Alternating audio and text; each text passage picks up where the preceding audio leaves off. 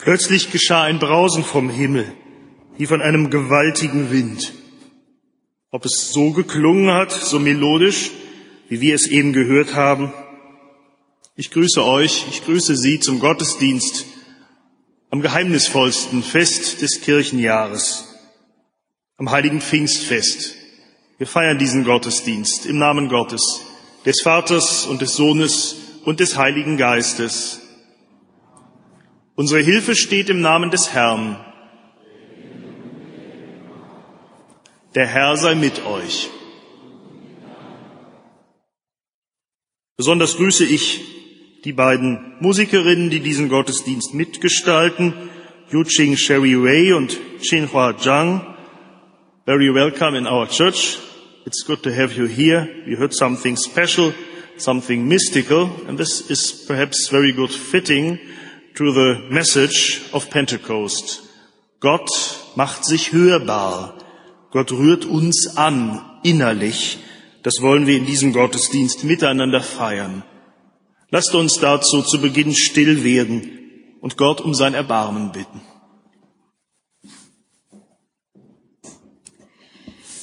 Die Epistel für den heutigen Pfingstsonntag steht in der Apostelgeschichte im zweiten Kapitel. Als der Pfingsttag gekommen war, waren sie alle an einem Ort beieinander. Und es geschah plötzlich ein Brausen vom Himmel wie von einem gewaltigen Wind und erfüllte das ganze Haus, in dem sie saßen. Und es erschienen ihnen Zungen zerteilt wie von Feuer, und er setzte sich auf einen jeden von ihnen, und sie wurden alle erfüllt von dem Heiligen Geist und fingen an zu predigen in anderen Sprachen, wie der Geist ihnen, wie der Geist ihnen gab, auszusprechen. Es wohnten aber in Jerusalem Juden, die waren gottesfürchtige Männer aus allen Völkern unter dem Himmel. Als nun dieses Brausen geschah, kam die Menge zusammen und wurde bestürzt, denn ein jeder hörte sie in seiner eigenen Sprache reden. Sie entsetzten sich aber, verwunderten sich und sprachen, siehe, sind nicht diese alle, die da reden, aus Galiläa? Wie hören wir denn jeder seine eigene Muttersprache? Pater und Meda und Elamiter, und die wir wohnen in Mesopotamien und Judäa, Kappadokien, Pontus und der Provinz Asien Phrygien und Pamphylien, Ägypten und der Gegend von Kyrene in Libyen und Einwanderer aus Rom, Juden und Judengenossen, Kreter und Araber. Wir hören sie in unseren Sprachen von den großen Taten Gottes reden. Sie entsetzten sich aber alle und wurden ratlos und sprachen einer zu dem anderen, was will das werden? Andere hatten aber ihren Spott und sprachen, Sie sind voll von süßem Wein. Da trat Petrus auf mit den Elf, erhob seine Stimme und redete zu ihnen, Ihr Juden, liebe Männer und alle, die ihr in Jerusalem wohnt, das sei euch kundgetan und lasst meine Worte zu euren Ohren eingehen. Denn diese sind nicht betrunken, wie ihr meint. Ist es doch erst die dritte Stunde am Tage sondern das ist's, was durch den Propheten Joel gesagt worden ist. Und es soll geschehen in den letzten Tagen, spricht Gott, da will ich ausgießen von meinem Geist auf alles Fleisch, und eure Söhne und eure Töchter sollen Weissagen, und eure Jünglinge sollen Gesichte sehen, und eure Alten sollen Träume haben, und auf meine Knechte und auf meine Mägde will ich in jenen Tagen von meinem Geist ausgießen, und sie sollen Weissagen.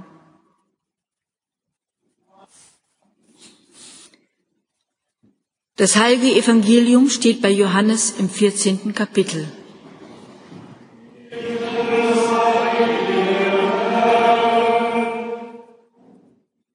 Jesus sprach zu seinen Jüngern, Wer mich liebt, der wird mein Wort halten, und mein Vater wird ihn lieben, und wir werden zu ihm kommen und Wohnung bei ihm nehmen.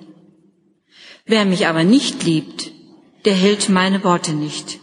Und das Wort, das ihr hört, ist nicht mein Wort, sondern das des Vaters, der mich gesandt hat. Das habe ich zu euch geredet, solange ich bei euch gewesen bin. Aber der Tröster, der Heilige Geist, den mein Vater senden wird in meinem Namen, der wird euch alles lehren und euch an alles erinnern, was ich euch gesagt habe. Den Frieden lasse ich euch, meinen Frieden gebe ich euch. Nicht gebe ich euch, wie die Welt gibt. Euer Herz erschrecke nicht und fürchte sich nicht.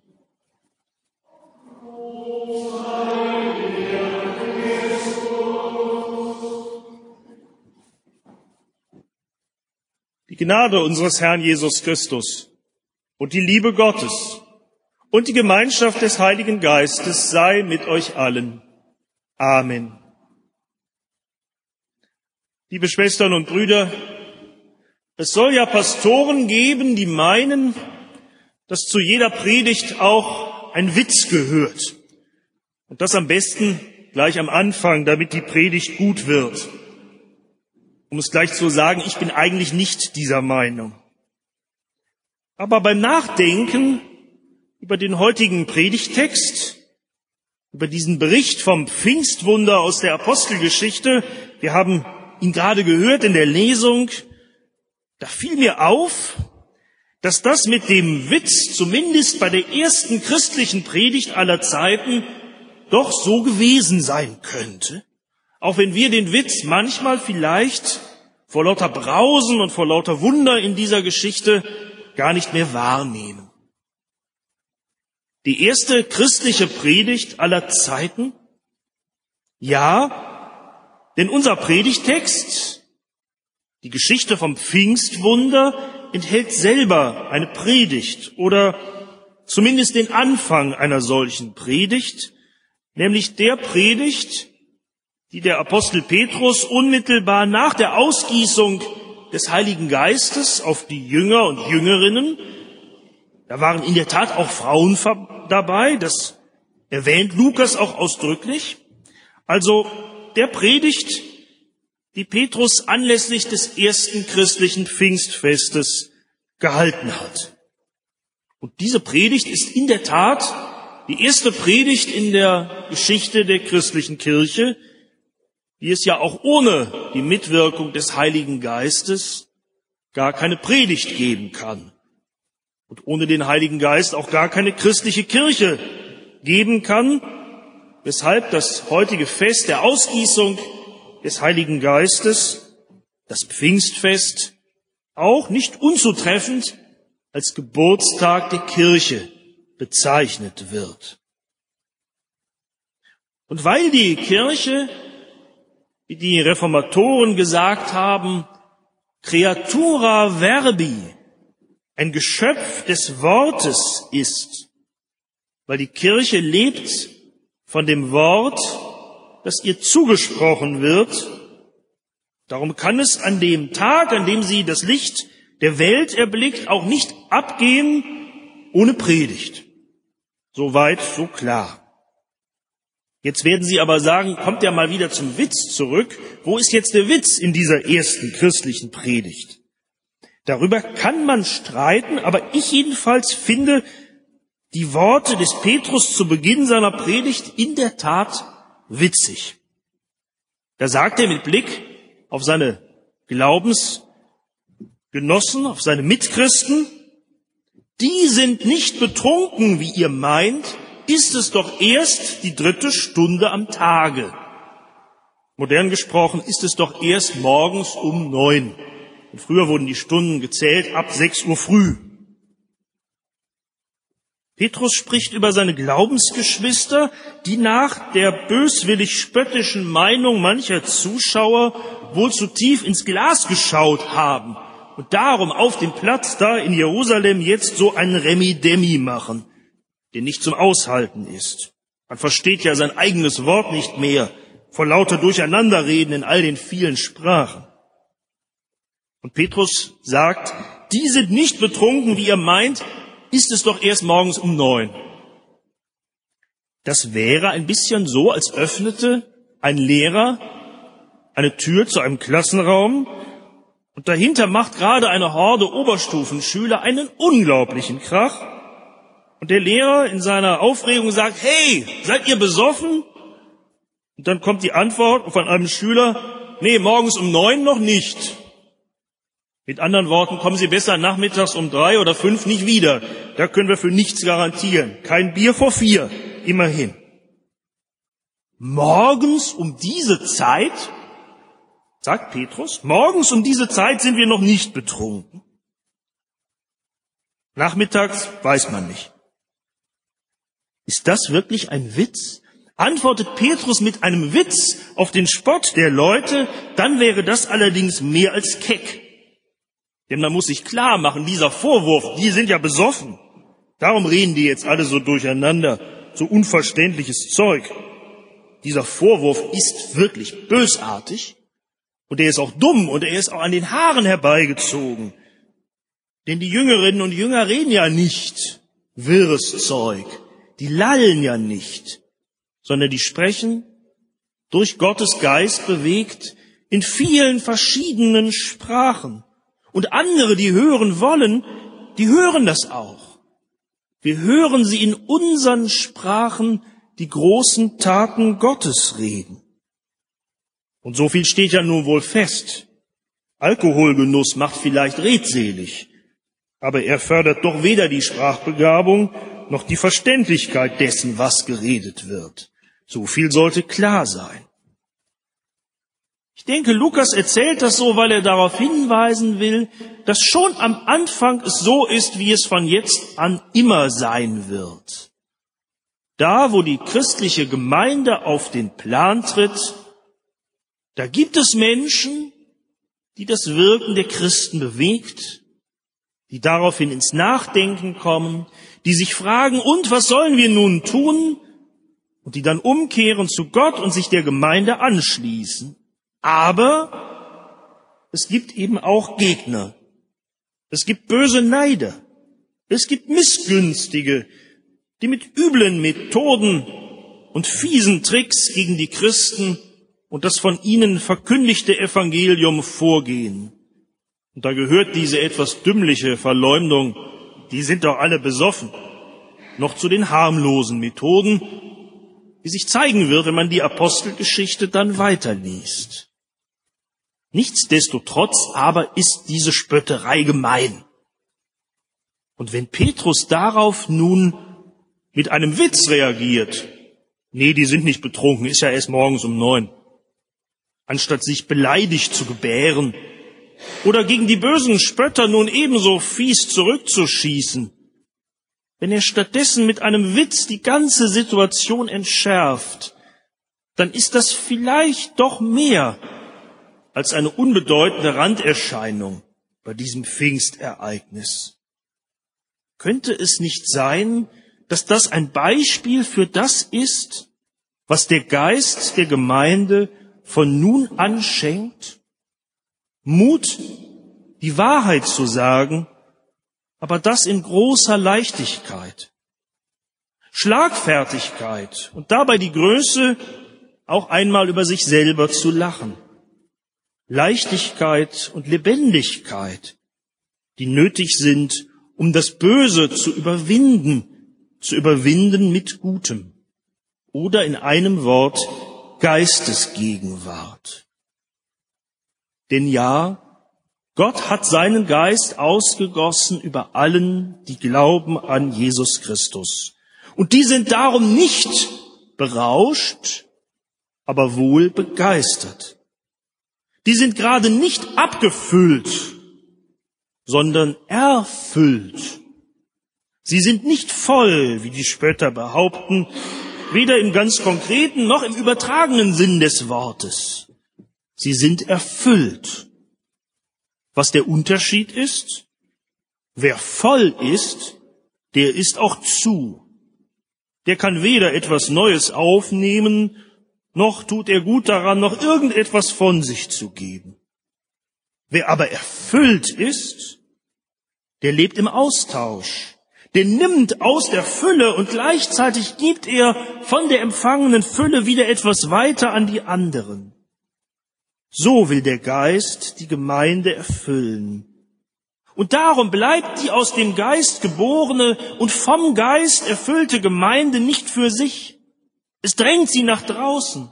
Es drängt sie zu den anderen, zu denen, die anders reden und anders denken.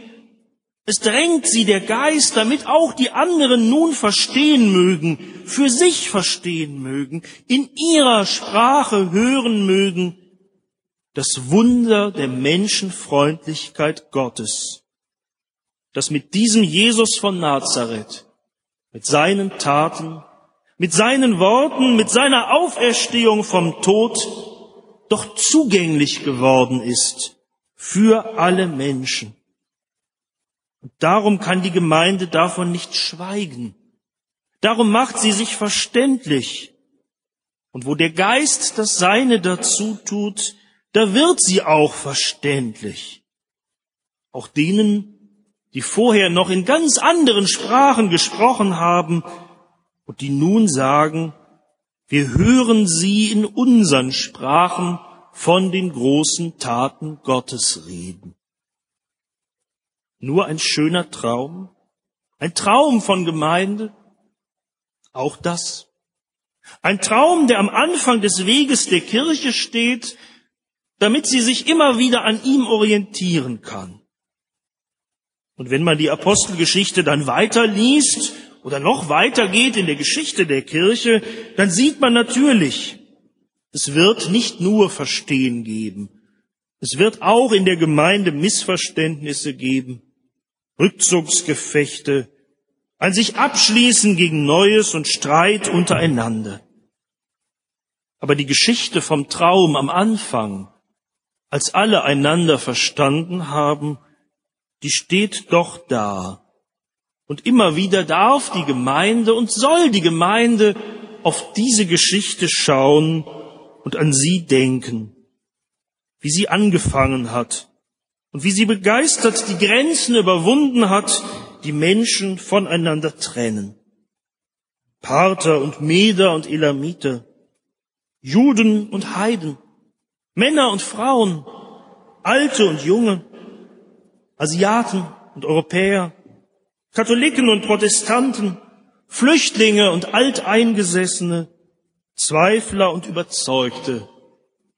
In der Gemeinde gehen sie aufeinander zu, in der Gemeinde hören sie einander zu und dann geschieht es, dass sie einander verstehen.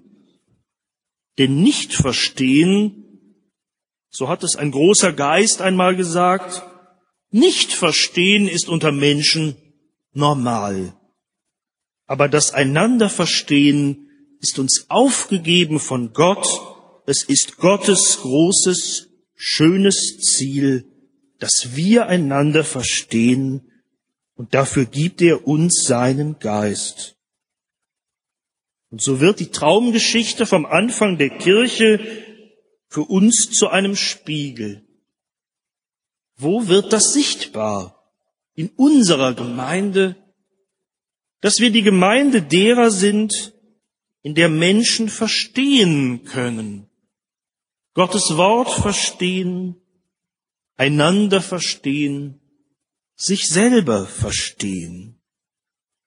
Und was können wir dazu tun, um das mehr und mehr zu werden?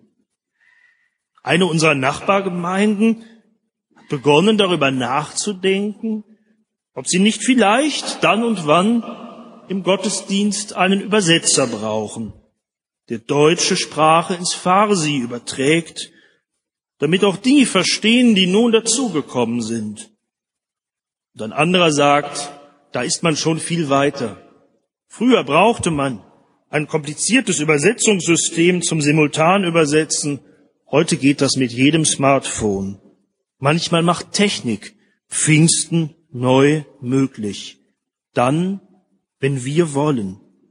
Dann, wenn wir danach streben, dass Menschen bei uns verstehen, dass wir Menschen verstehen.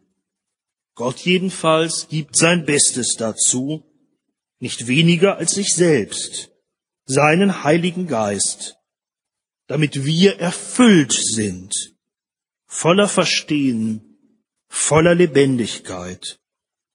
Damit wir erfüllt sind von Leben und nicht einfach bloß voll und zu. So komm zu uns, du Gott des Lebens. Amen.